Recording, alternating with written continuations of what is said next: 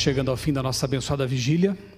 Tenho certeza que ao longo dessas mensagens você deve ter percebido que Deus está chamando você a uma decisão. Porque o tempo se aproxima, porque o dia do encontro está chegando. E Deus quer que você esteja pertinho dele desde já.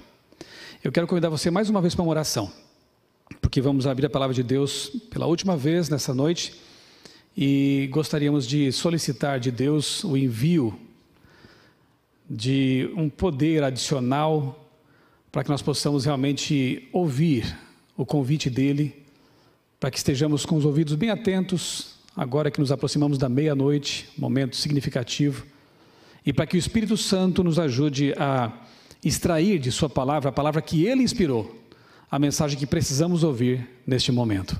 Feche os olhos mais uma vez e falemos com o nosso Deus. Bom Pai, Querido Deus, nosso Criador, estamos nos aproximando do fim desta vigília e também cremos que estamos nos aproximando do fim da história do pecado neste mundo. Agora vamos mais uma vez abrir a tua palavra e pedimos, Senhor, que o mesmo Deus Espírito Santo que a inspirou, que guiou os profetas, os apóstolos, os autores inspirados, possa agora iluminar nossa mente e tornar-nos receptivos à tua mensagem. Que a tua palavra fale forte agora, não o ser humano, mas o teu Santo Espírito. Que ele visite, pois ele é onisciente, onipresente, onipotente, que ele visite cada pessoa das milhares que estão nos acompanhando neste momento, em cada quarto, em cada sala, em cada dispositivo. Que neste momento o Espírito Santo fale a todas essas pessoas e promova um reavivamento, uma transformação de vidas e as convide a uma entrega definitiva a Jesus. Nós oramos em nome dele. Amém. Amém. É só um pouco mais, falta realmente muito pouco. Você deve ter percebido ao longo desses estudos, dessas vigílias que foram ah, organizadas aqui no NASP Campus Engenheiro Coelho. E ao estudar livros como este que estamos é, mencionando aqui ao longo desta, dessas horas, preparação para a crise final, ou então eventos finais, um livro muito bom também. Eu estive relendo agora nesse tempo de pandemia, que mensagens maravilhosas.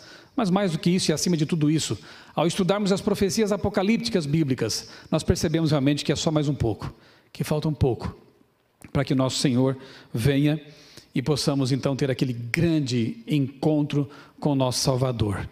Eu louvo a Deus porque no finzinho do Apocalipse, a última tônica que João dá ali no livro do Apocalipse é justamente a de que nós contemplaremos o rosto do nosso Deus. Esse reencontro realmente deve ser aquilo que faça arder o nosso coração.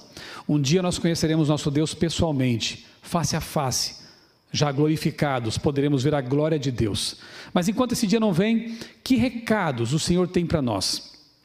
Que convites ele nos faz? Que advertências também o Senhor nos dá para que estejamos prontos, preparados para esse grande dia. Eu quero convidar você a abrir a Bíblia comigo agora em Apocalipse capítulo 3. Vamos lá para Apocalipse, para que nós possamos ler juntos o recado de Deus, para que possamos nos preparar adequadamente para a sua vinda. Apocalipse capítulo 3, eu vou ler aqui versos 14 a 22. Já abriu sua Bíblia? Vamos lá, vou esperar você pegar seus óculos, se for o caso como eu. Esperar você abrir a palavra de Deus, porque é importante que leamos juntos. É importante ler a Bíblia, sabia disso? É a carta de amor de Deus. Verso 14. Ao anjo da igreja em Laodiceia escreve: Estas coisas diz o Amém, a testemunha verdadeira. Sabe quem é esse? Jesus, o próprio Jesus. Ou seja, o que nós vamos ler agora é um recado de Deus, do, do, Filho de Deus, da segunda pessoa da divindade, aquele que morreu por nós na cruz e nos ama profundamente. É um recado dele, dado aqui por intermédio de João. Conheço tuas obras, que nem és frio nem quente. Quem dera fosses frio ou quente. Assim, porque és morno, e nem és quente nem frio. Estou a ponto de. Louvado seja Deus, porque ele não vomitou ainda. Mas ele está a ponto. Deus aqui usa elementos antropomórficos da nossa linguagem humana para que possamos entender os seus sentimentos, os sentimentos que vão no coração de Deus. Estou a ponto de vomitar-te da minha boca. Pois dizes: Estou rico e abastado, rico, abastado, não preciso de coisa alguma. E não sabes que tu és infeliz? Sim, miserável, pobre, cego e nu. Se parasse por aqui, seria um texto triste demais.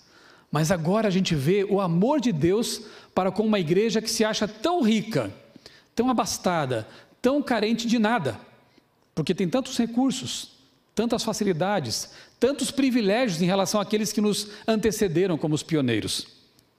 Louvado seja Deus, porque daqui para frente, Deus, ele se compadece dessa igreja e a aconselha. Verso 18: Aconselho-te que de mim compres o quê? Ouro refinado pelo fogo para te enriqueceres, vestiduras brancas para te vestires, a fim de que não seja manifesta a vergonha da tua nudez, e colírio para ungires teus olhos, a fim de que vejas. Eu repreendo e disciplino a quantos amo.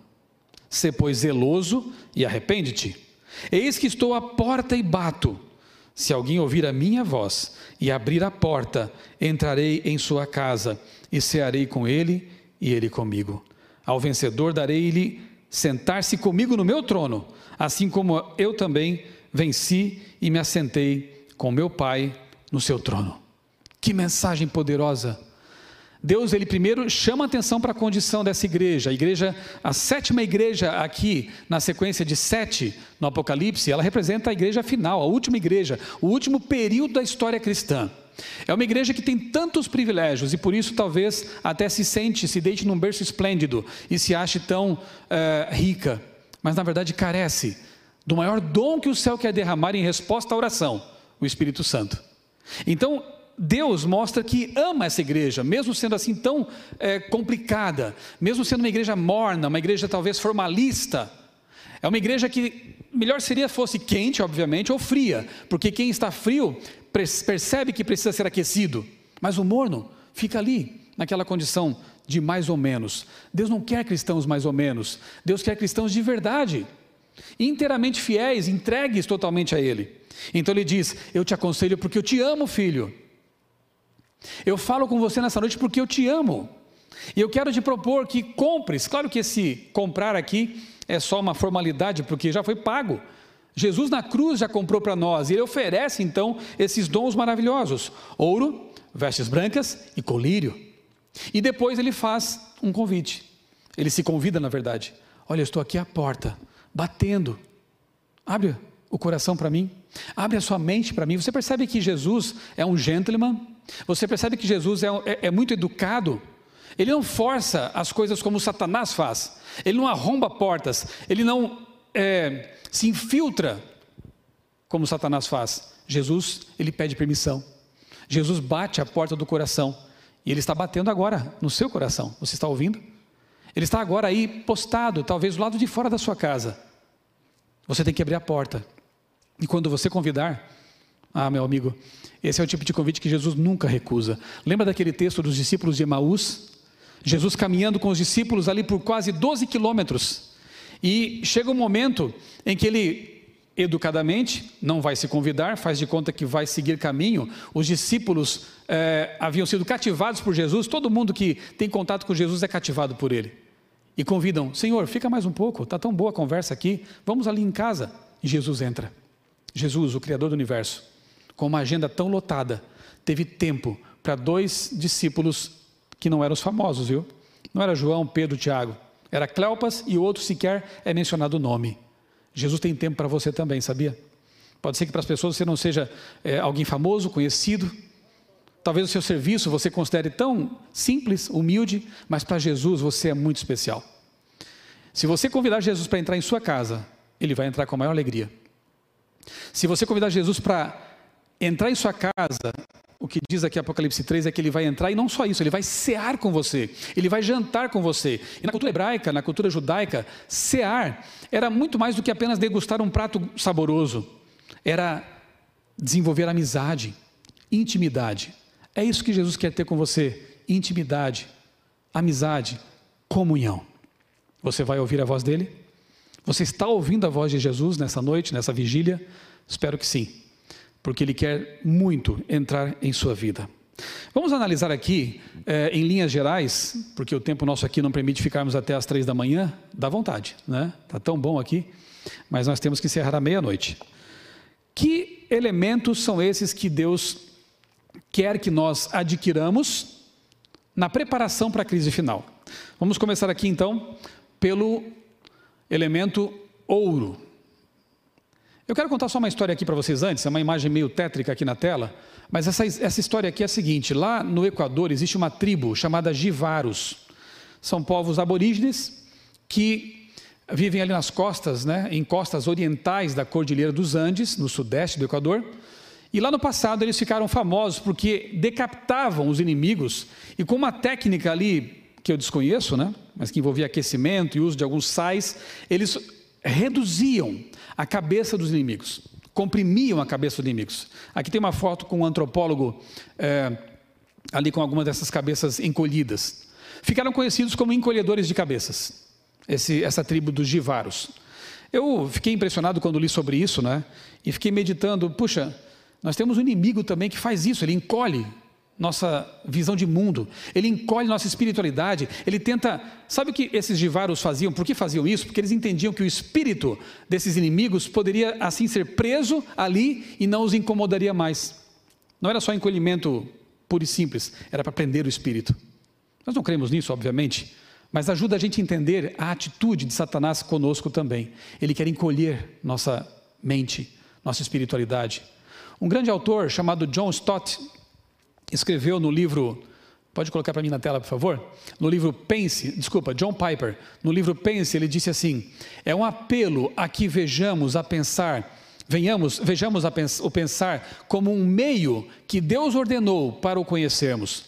Pensar é um dos meios mais importantes de colocar o combustível no fogo da adoração a Deus no serviço ao mundo.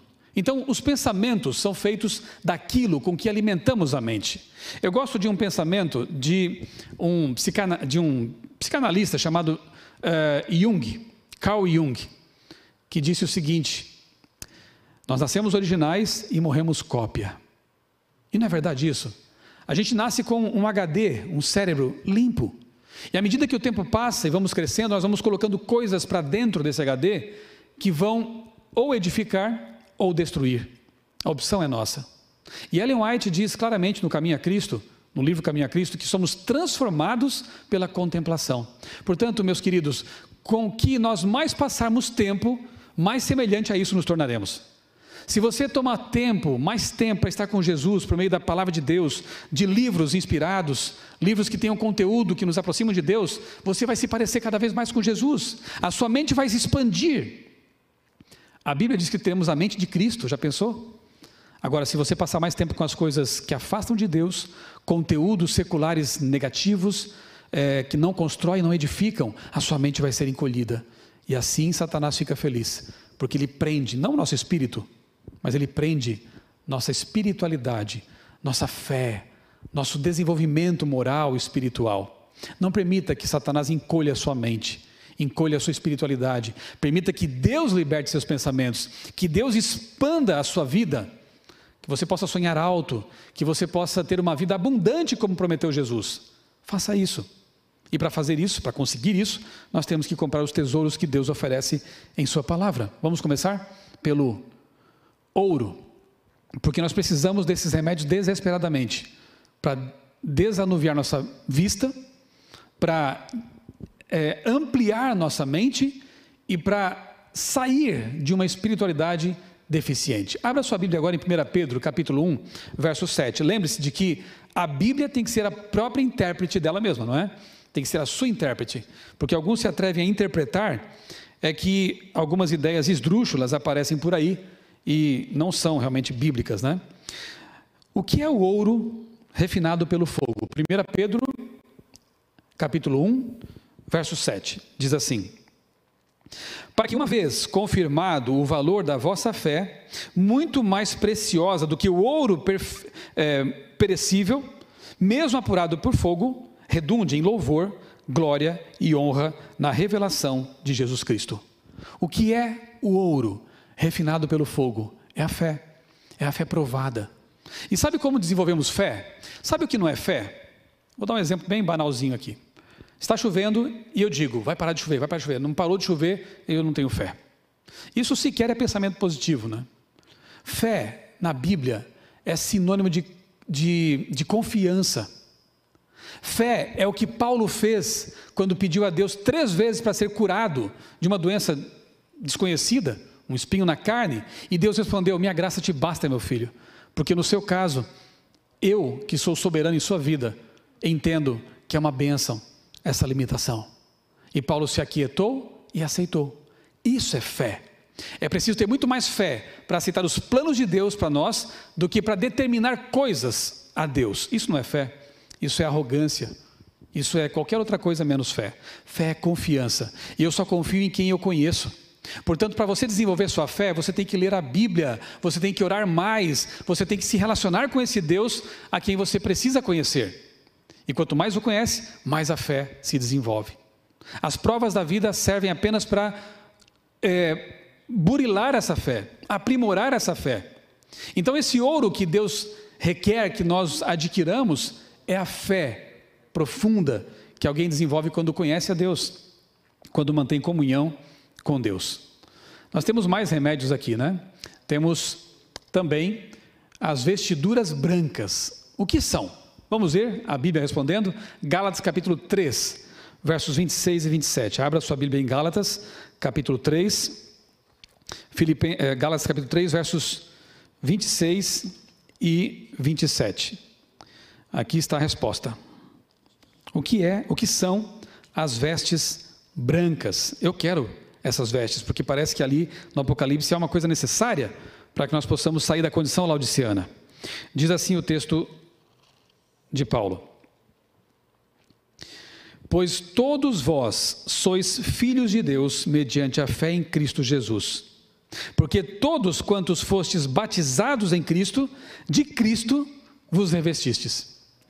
Bonito isso, né? Jesus é comparado aqui a uma vestidura mesmo, a uma roupa. E não tem nada mais íntimo, talvez, do que a roupa, né? Que nós usamos, ela fica bem pertinho da gente, está aqui, nos revestindo. Jesus quer ser tão próximo de nós como a roupa que nós vestimos. E mais, a veste que é Jesus representa pureza, representa santificação, justificação. Ele cobre nossa indignidade e assim nos faz aptos, dignos, não por nós mesmos, de um dia estar no mar de vidro em pé, vestidos com roupas brancas diante de Deus. Essa justiça não nos pertence, essa branquidão não nos pertence mas Deus quer nos conferir.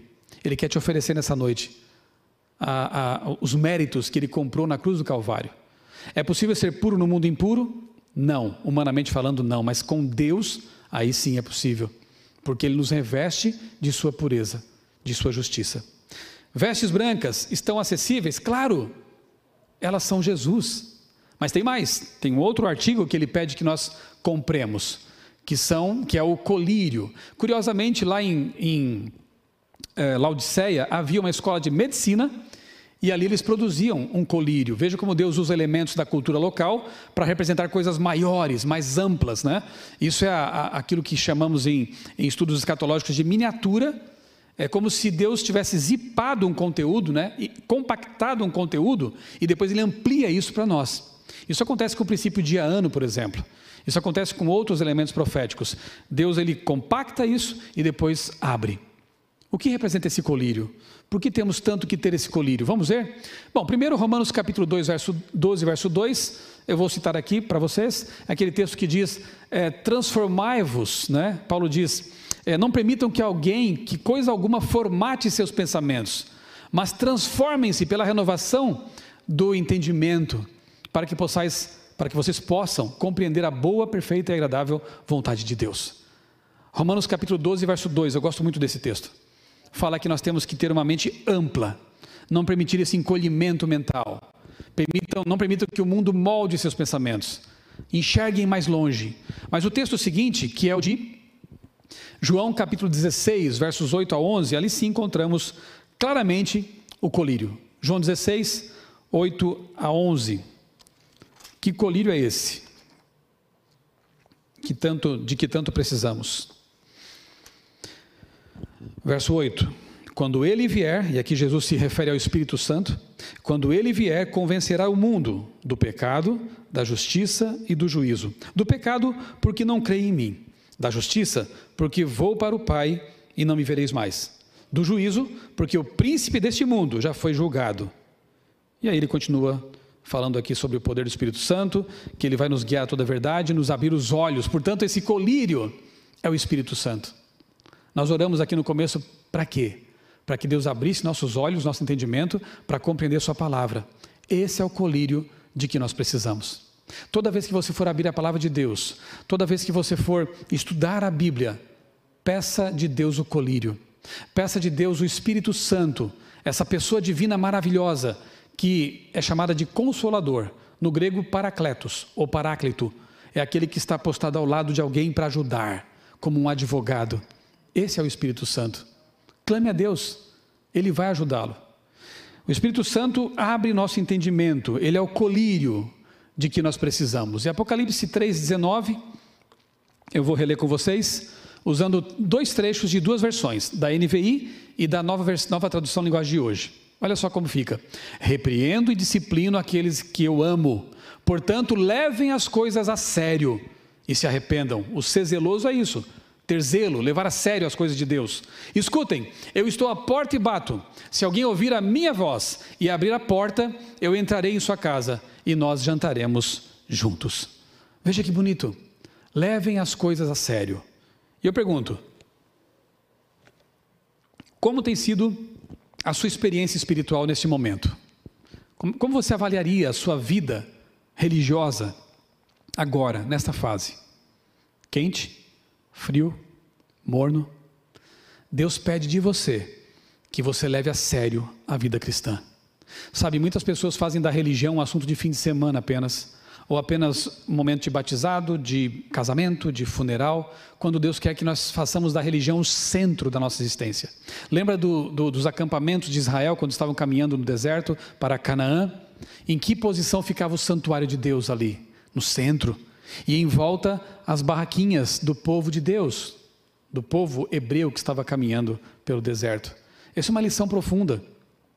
A religião, que é Jesus, tem que ser o centro da nossa vida. Deus não se contenta com a periferia. Ele quer que você o coloque no trono do seu coração, para que todas as coisas que você fizer e pensar e executar sejam feitas ah, orientadas por Deus. E vai ser muito melhor assim você contar com a ajuda de Deus. Bem, como eu posso levar a minha vida espiritual a sério? O que envolve realmente a preparação para o tempo do fim? Que mudanças eu tenho que fazer? Eu quero deixar aqui neste momento Ellen White, a mensageira do Senhor, neste livro Eventos Finais, capítulo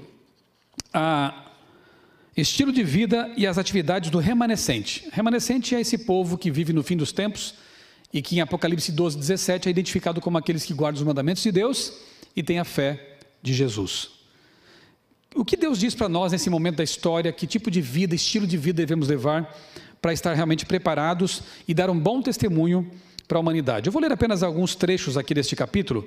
Eu quero recomendar que você leia todo o livro depois. Eventos Finais é um livro tremendo.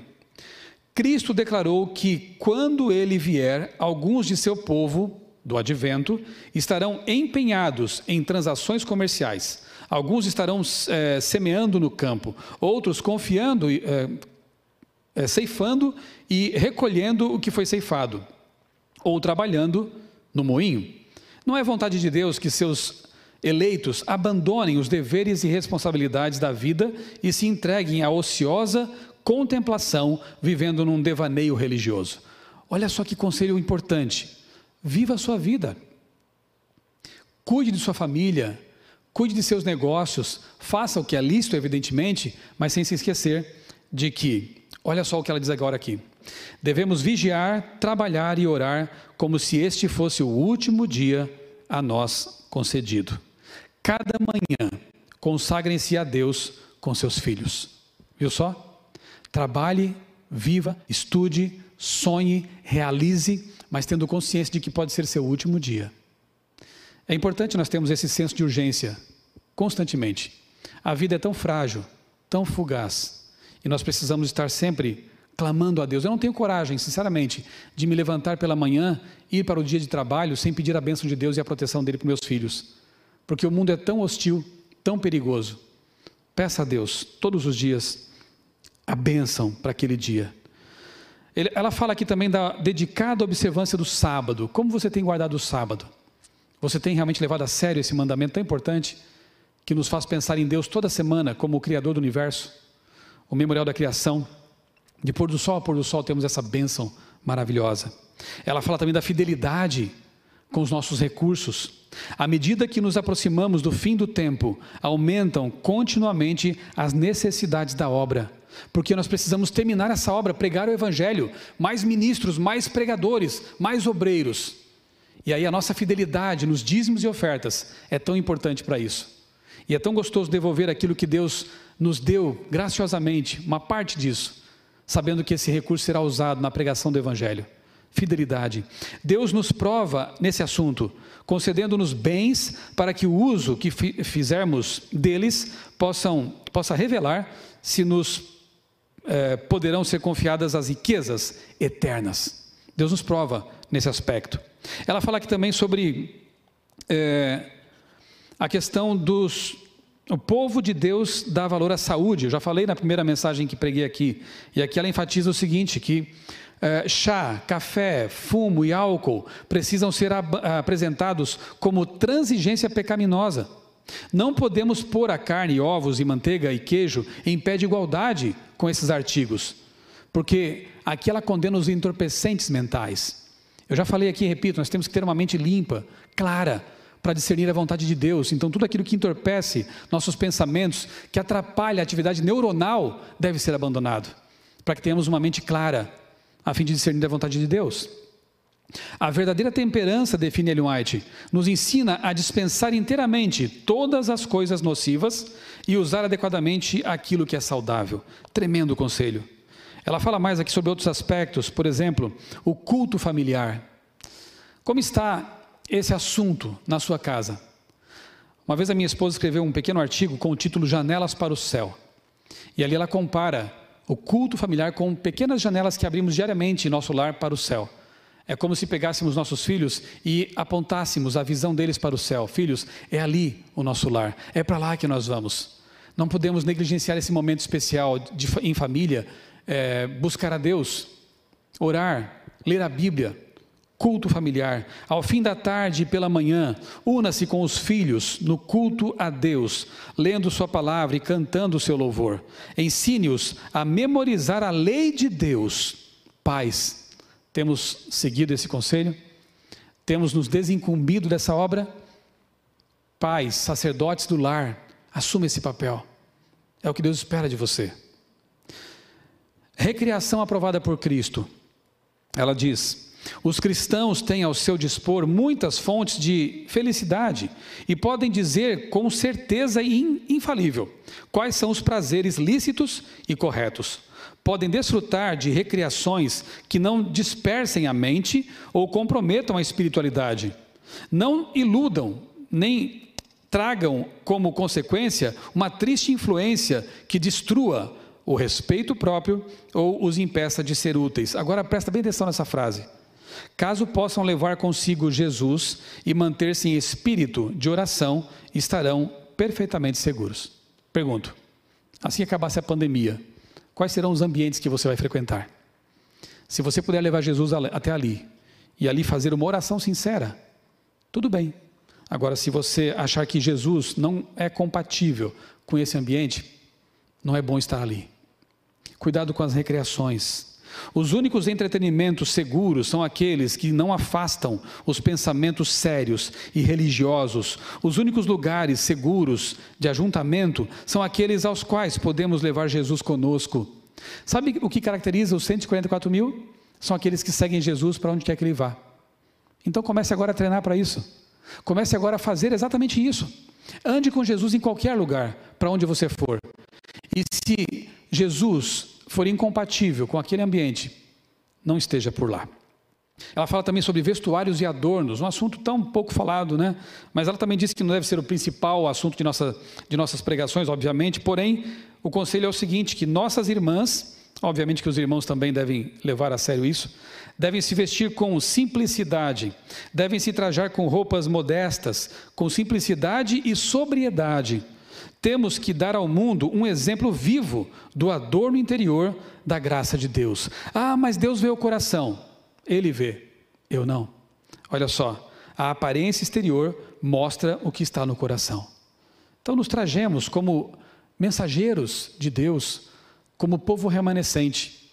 Na verdade, Deus deve converter nossas panelas, nossos guarda-roupas, tudo o que envolve nossa vida, a começar pelo coração. Que seja uma expressão da conversão interior. Ela fala aqui também sobre a importância da unidade. Veja que importante. Ela diz que Aqueles que acham que tem uma nova luz, algumas ideias diferentes, devem submeter isso aos irmãos mais experientes. E se esses irmãos considerarem que essas ideias ou supostas novas luzes não convêm à igreja, que essa pessoa humildemente aceite esse conselho, porque, como diz a Bíblia, na multidão de conselheiros há segurança. Provérbios 11 e 14. Mas alguns procuram agir independentemente da igreja que Deus estabeleceu. E isso é um perigo para a igreja e para si, para essas pessoas. Vejam que coisa séria aqui, ó. Surgirão homens e mulheres proclamando possuir alguma nova luz ou alguma nova revelação, e cuja tendência é abalar a fé nos marcos antigos. Nossa igreja é historicista, nossa igreja tem um entendimento profético que foi ah, respaldado por visões proféticas. Basta ler a Bíblia o Grande Conflito, por exemplo, e você perceberá que linha de entendimento Deus deixou para essa igreja. Mas há pessoas que não se contentam com isso e querem então trazer essas aspas, nova, novas luzes. Farão circular relatos falsos e alguns serão apanhados pela armadilha. Temos que ser vigilantes, atentos contra toda forma de erro, pois Satanás está constantemente buscando afastar as pessoas da verdade. Evitemos a dissensão. Deus trabalha com uma igreja, não com indivíduos de forma é, independente. Deus, ele trabalha com, sim, uma certa diversidade, mas na unidade. Nós temos que entender que ele tem um povo na terra e devemos pertencer a esse povo e caminhar com esse povo e pregar a mensagem que Deus revelou a esse povo. E finalmente, na última página desse capítulo, ela diz: em nosso falar, em nosso canto, em todos os nossos cultos espirituais, devemos revelar a calma a dignidade e o piedoso temor, que atua em todo o verdadeiro Filho de Deus. Muito importante isso, muito bonito. Preparação para a crise final. A vida, o estilo de vida do remanescente. Devemos nos preocupar com essas coisas. Devemos pedir que Deus nos ajude a fazer uma, primeiro um reavamento e depois, consequentemente, uma reforma em nossa vida. Eu quero concluir antes de chamar aqui o Quarteto Arautos do Rei para cantar a última música, lendo um texto que eu acho que você sabe até de memória. E às vezes, por sabermos de memória certos textos, parece que nós passamos por alto a mensagem profunda que eles contêm. Eu quero fazer um exercício com você nesse momento. Vamos ler aqui João capítulo 14, de 1 a 3, como se fosse a primeira vez. Tente agora esquecer que você já conhece esse texto como se você estivesse ouvindo essas palavras de Jesus, porque foram proferidas por ele naquela última ceia, o jantar de despedida, as últimas palavras, como se você estivesse ouvindo pela primeira vez esse, esse recado de Deus. Não se turbe o vosso coração. Credes em Deus, crede também em mim. Na casa de meu pai há muitas moradas. Se assim não fora, eu vou-lo teria dito. Pois vou preparar-vos lugar e quando eu for e vos preparar lugar, voltarei e vos receberei para mim mesmo, para que onde eu estou, estejais vós também. Eles estavam com o coração pesado, porque estavam percebendo que o clima naquele jantar estava também pesado. Era uma despedida, afinal de contas. E naquele momento Jesus disse palavras que ecoam aqui no século 21. Não se turbe o vosso coração, não fique com o coração pesado. Sim, o mundo está enfrentando uma pandemia horrível. O mundo está enfrentando rumores de guerras. O mundo está se demonstrando um lugar que sempre foi né? instável, inseguro. hostil, mas não fique preocupado, porque eu estarei convosco todos os dias, até a consumação do século. Ele diz isso no fim do Evangelho de Mateus. E aqui ele diz: Não fique com o coração pesaroso, pesado, turbado, porque eu voltarei. E sabe, querido, esse Jesus, o meu Jesus, nunca mentiu. Tudo o que ele prometeu, ele cumpriu. Ele prometeu que ressuscitaria, ressuscitou. Prometeu que morreria na cruz, anunciando isso aos profetas séculos antes. Morreu na data exata na cruz. E ele prometeu voltar. Eu não duvido. Ele vai voltar. Ele empenhou sua palavra: Eu voltarei, não vos deixarei órfãos. E quer saber? Falta pouco. É só um pouco mais. Eu sei que todos têm sonhos que alimentam em relação com, essa, com esse evento especial, a volta de Jesus. Eu tenho certeza que você que está me ouvindo deve estar aguardando esse dia, porque talvez seu papai, a sua mamãe, um avô querido, ou um filho mesmo, tenha morrido, tenha adormecido para esse mundo. Eu quero partilhar com você uma cena que para mim é muito especial. Eu a contemplo pela fé. Nós somos três filhos. Eu tenho duas irmãs e eu sou o único filho homem, eu sou o mais velho. Só que antes de eu nascer, minha mãe teve um bebê. O nome dele era Marcelo. Lamentavelmente, teve complicações no parto. Ele nunca foi para casa, ele ficou internado por quatro meses no hospital. E finalmente acabou falecendo ali mesmo, no hospital. Quando éramos crianças, a gente evitava falar com a mãe sobre esse assunto, porque obviamente causava dor ao coração dela. Ela ficou tão abalada que quando eu nasci, acho que dois anos depois, ela pensou que era meu irmão, de novo. Queria até pôr em mim o nome de Marcelo. Os parentes a dissuadiram disso. Ela não conhecia essa mensagem. Nós fomos conhecer essa mensagem maravilhosa quando eu tinha 18 anos. E era um assunto tabu, realmente, porque a gente sabia que isso causava muita dor ao coração dos meus pais. Pensa em voltar para casa sem o bebê, sem o primeiro filho. Eu só fui entender realmente um pouco do que isso significa quando eu tive a minha primeira filha. De entender realmente o valor, a preciosidade que são os filhos.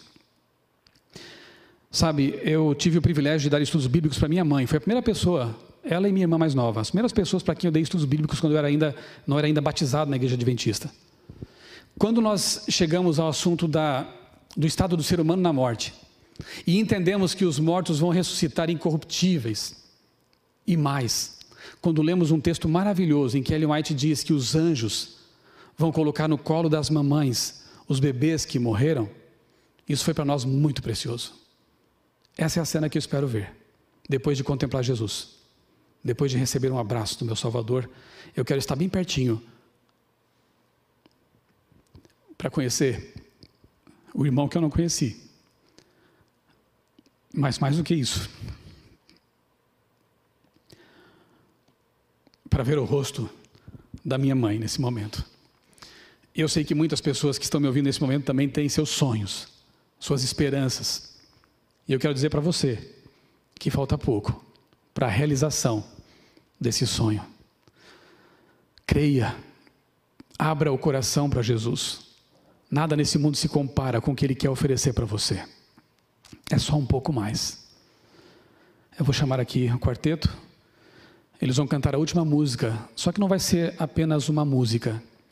Vai ser a última, nesta noite pelo menos, oportunidade que Deus vai lhe dar de aceitar Jesus como Salvador, de colocar sua vida em dia com Deus, de comprar o ouro, as vestes brancas e o colírio para sua vida.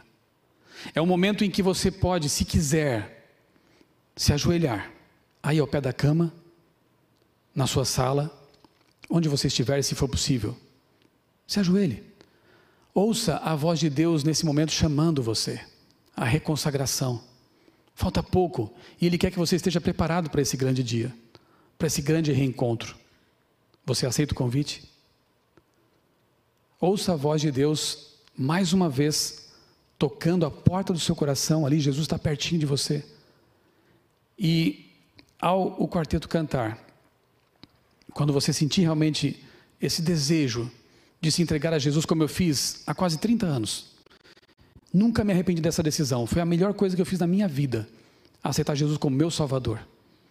E ver a minha família também se entregando a Jesus. É a melhor coisa do mundo. É o seu momento. Você pode fazer isso também. Enquanto os arautos cantam, aceite, atenda o chamado do Salvador.